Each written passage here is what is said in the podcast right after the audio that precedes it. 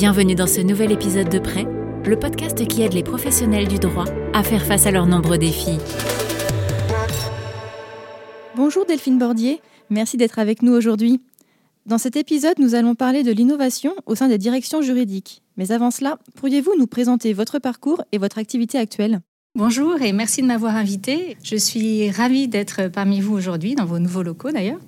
Alors pour me présenter brièvement, donc je suis Delphine Bordier. J'ai été avocate pendant sept ans au barreau de Paris, un an passé à Montréal, au Canada, et j'ai rejoint le monde de l'entreprise il y a 15 ans, où j'ai exercé les fonctions de responsable juridique, puis directrice juridique en France et au Royaume-Uni dans des sociétés euh, internationales de secteurs très variés. Depuis 2019, j'effectue des missions de management de transition et début 2021, j'ai lancé le site internet, euh, la chaîne YouTube et le podcast, tout droit tout simple, et je crée des formations et des contenus digitaux pour aider les étudiants et les jeunes juristes à passer du monde académique au monde professionnel.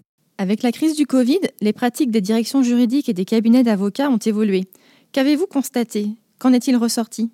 Il a fallu repenser les méthodes de travail, que ce soit dans les cabinets d'avocats ou dans les directions juridiques des entreprises. Et cette crise a accéléré une tendance, ou même parfois elle a permis d'amorcer un processus qui aurait peut-être mis encore quelques mois, voire quelques années à se dessiner. L'exemple le plus flagrant, ça a été la mise en place du télétravail. Dans les métiers de service, tels que le droit, travailler à distance, c'était pas du tout la norme, ni en cabinet, ni dans les directions juridiques. Et en mars 2020, euh, il a bien fallu s'adapter très rapidement parce que tout d'un coup, on n'était plus du tout euh, dans les locaux et au bureau.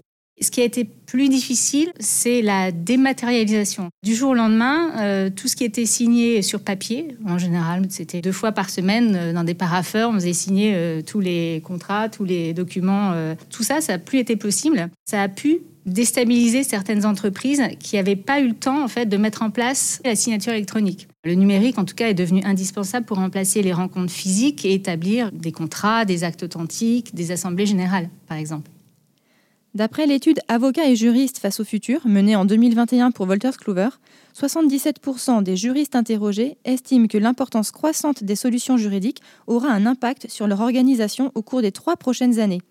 En revanche, et le décalage est surprenant, seulement 33% des répondants se disent en capacité à y faire face. Comment expliquez-vous ce décalage et quels moyens existent pour réduire cet écart? D'abord, pour être en capacité de faire face, il est primordial d'identifier les besoins et puis ensuite de trouver le bon outil, le bon prestataire, le bon partenaire. Il y a donc au départ un travail euh, d'audit, de diagnostic précis des besoins pour éviter l'écueil du technologique à tout prix. J'avancerai l'hypothèse que la première raison pour laquelle beaucoup ne se sentent pas prêts, c'est cet incontournable travail d'identification des besoins n'a pas eu le temps d'être approfondi. Et que les cabinets, euh, comme les directions juridiques, aujourd'hui se rendent bien compte que l'outil euh, universel la digitalisation euh, magique n'existe pas. C'est d'ailleurs l'une des raisons pour laquelle le travail des Legal Operation Officers se développe énormément aujourd'hui dans les entreprises ou même les missions de manager de transition pour aider à optimiser les process et faire évoluer les directions juridiques vers une digitalisation. Et puis la deuxième explication de ce décalage, c'est que les directeurs juridiques et aussi les prestataires externes avec lesquels ils travaillent sont encore souvent considérés comme des sources de coûts et non de profit. Et ça, aujourd'hui, euh, il faut encore souvent batailler pour obtenir un budget juridique qui soit à la hauteur des ambitions. Alors, pour mémoire, hein, un budget d'une direction juridique, c'est 60% c'est les dépenses internes, donc c'est les salaires, et 40% c'est des dépenses externes, donc euh, avocats, conseils, notaires. Il y a 80% des directions juridiques qui vont avoir pour objectif de diminuer leurs coûts dans les trois ans qui viennent. Donc, ça va passer par une digitalisation des services juridiques pour automatiser les tâches qui sont très chronophages, mais à faible valeur ajoutée.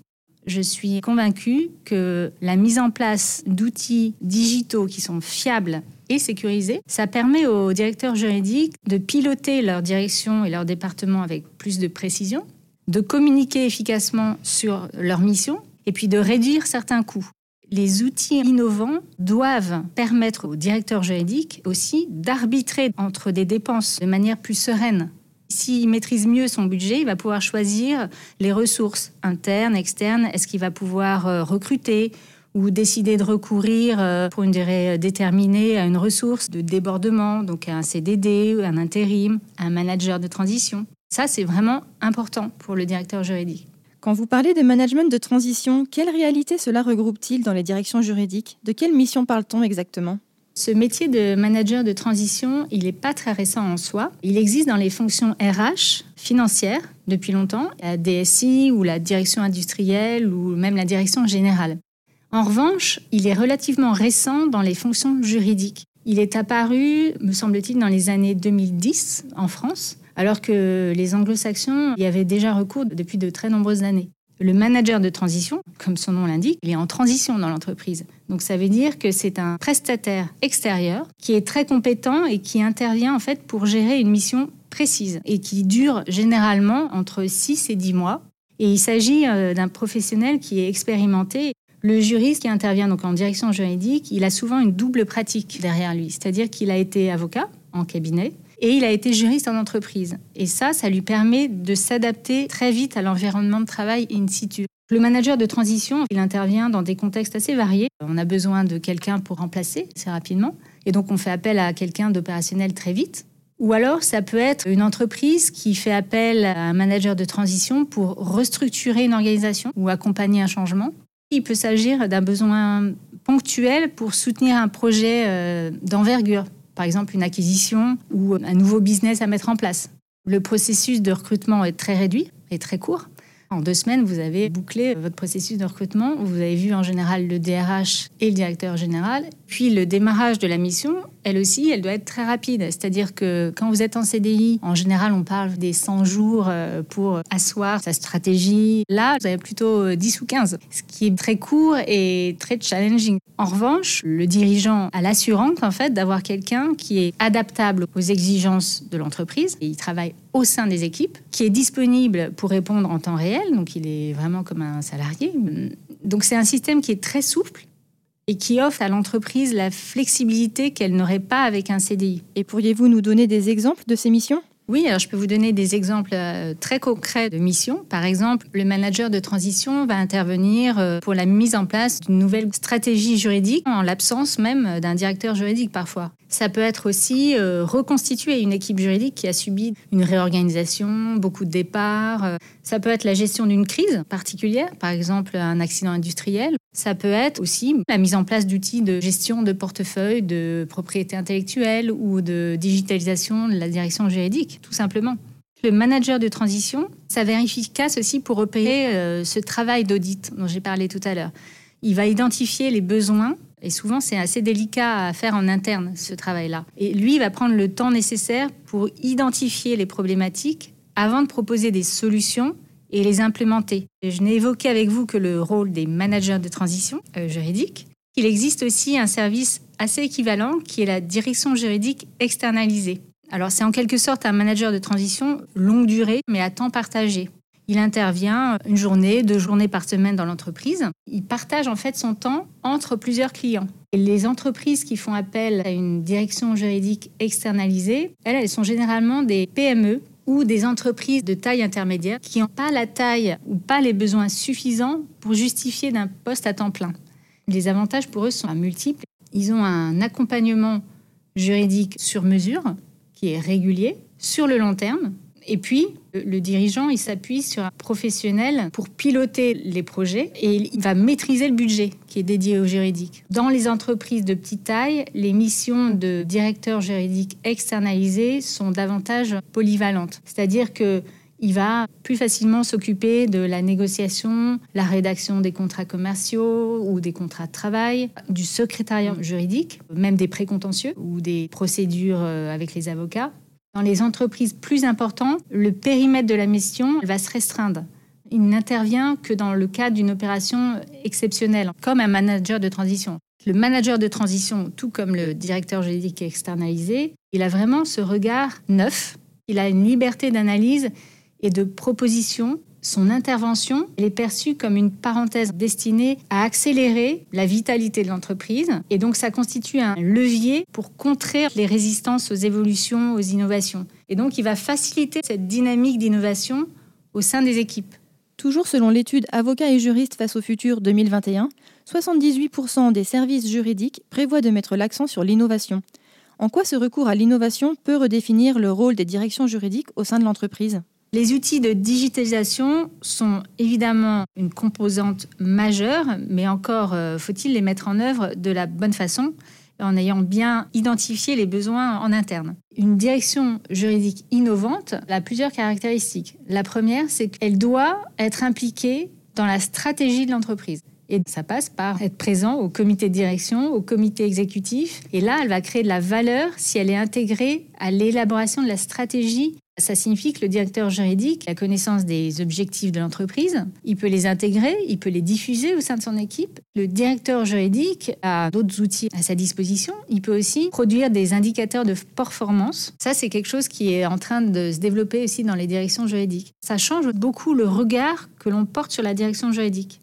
Il y a un outil aussi euh, extrêmement puissant, à mon sens, c'est le legal design. Il se pose en fait un véritable enjeu de pouvoir.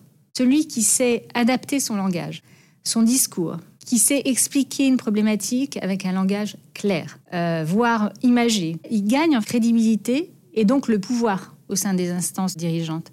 Et le legal design, appliqué évidemment avec méthode, hein, selon des process euh, pluridisciplinaires, me semble un outil absolument prometteur et puissant pour la direction juridique. Et le deuxième élément de la direction juridique innovante, c'est en fait que la direction juridique doit repenser ses méthodes de travail. Elle doit créer des synergies, mobiliser des ressources internes et avoir une approche business Là aussi, hein, c'est à nouveau la méthode du legal design, c'est-à-dire être user-centric, être vraiment centré sur les besoins d'utilisateurs. Parmi ces méthodes de travail innovantes, il y a aussi le développement euh, des outils collaboratifs pour euh, fluidifier un peu euh, la culture de l'information collective, le développement d'outils non seulement fonctionnels mais plus intelligents va s'avérer euh, très efficace. Et je pense notamment à l'intelligence artificielle, qui, elle, va faciliter, par exemple, euh, la prise de décision en matière de recrutement, de découverte de nouveaux talents ou de négociation avec des clients, des fournisseurs la technologie et l'intelligence artificielle vont prendre, et ont pris d'ailleurs, hein, de plus en plus de poids. Hein. et les juristes d'entreprise et les avocats vont pouvoir euh, bah, se concentrer sur la valeur ajoutée euh, et donc sur le client. Et puis la troisième caractéristique de la direction juridique innovante, c'est qu'il faut quand même que son équipe soit solide. C'est-à-dire qu'il faut pouvoir recruter et puis garder les bons talents. Et l'innovation peut être un moyen de faire venir des talents et surtout de les développer. Par exemple, il faut permettre aux juristes d'être créatifs et ça passe par la formation de la reconnaissance, de l'implication. Aussi, tout bêtement, hein, la bonne communication interne pour valoriser le travail du juriste, pour développer son bien-être au travail. Les directions juridiques, aujourd'hui, ont un rôle très transverse, déjà aujourd'hui au sein de l'entreprise, mais leur rôle va devenir de plus en plus central avec tous ces outils et ces innovations. La direction juridique a vraiment un rôle crucial pour développer l'innovation dans les entreprises. Nous sommes invités aujourd'hui par l'éditeur juridique Wolters Kluwer et nos auditeurs peuvent se demander pourquoi vous avez accepté de nous livrer votre vision et quels sont vos liens avec Wolters Kluwer. Que pouvez-vous leur répondre? J'ai accepté cette invitation euh, parce que Wolters Kluwer contribue pour moi à l'évolution des pratiques professionnelles. C'est une société qui est euh, incontournable. Hein. Je la connais comme étudiante puis euh, praticienne.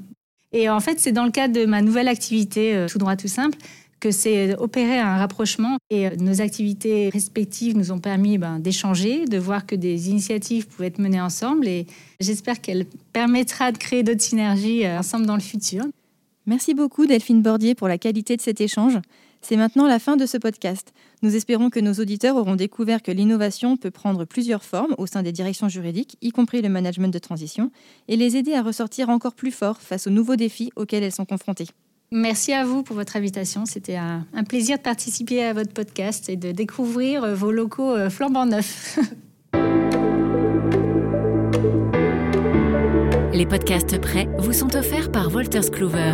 Découvrez dès à présent les solutions de la gamme Lamy sur le site lamyline.fr.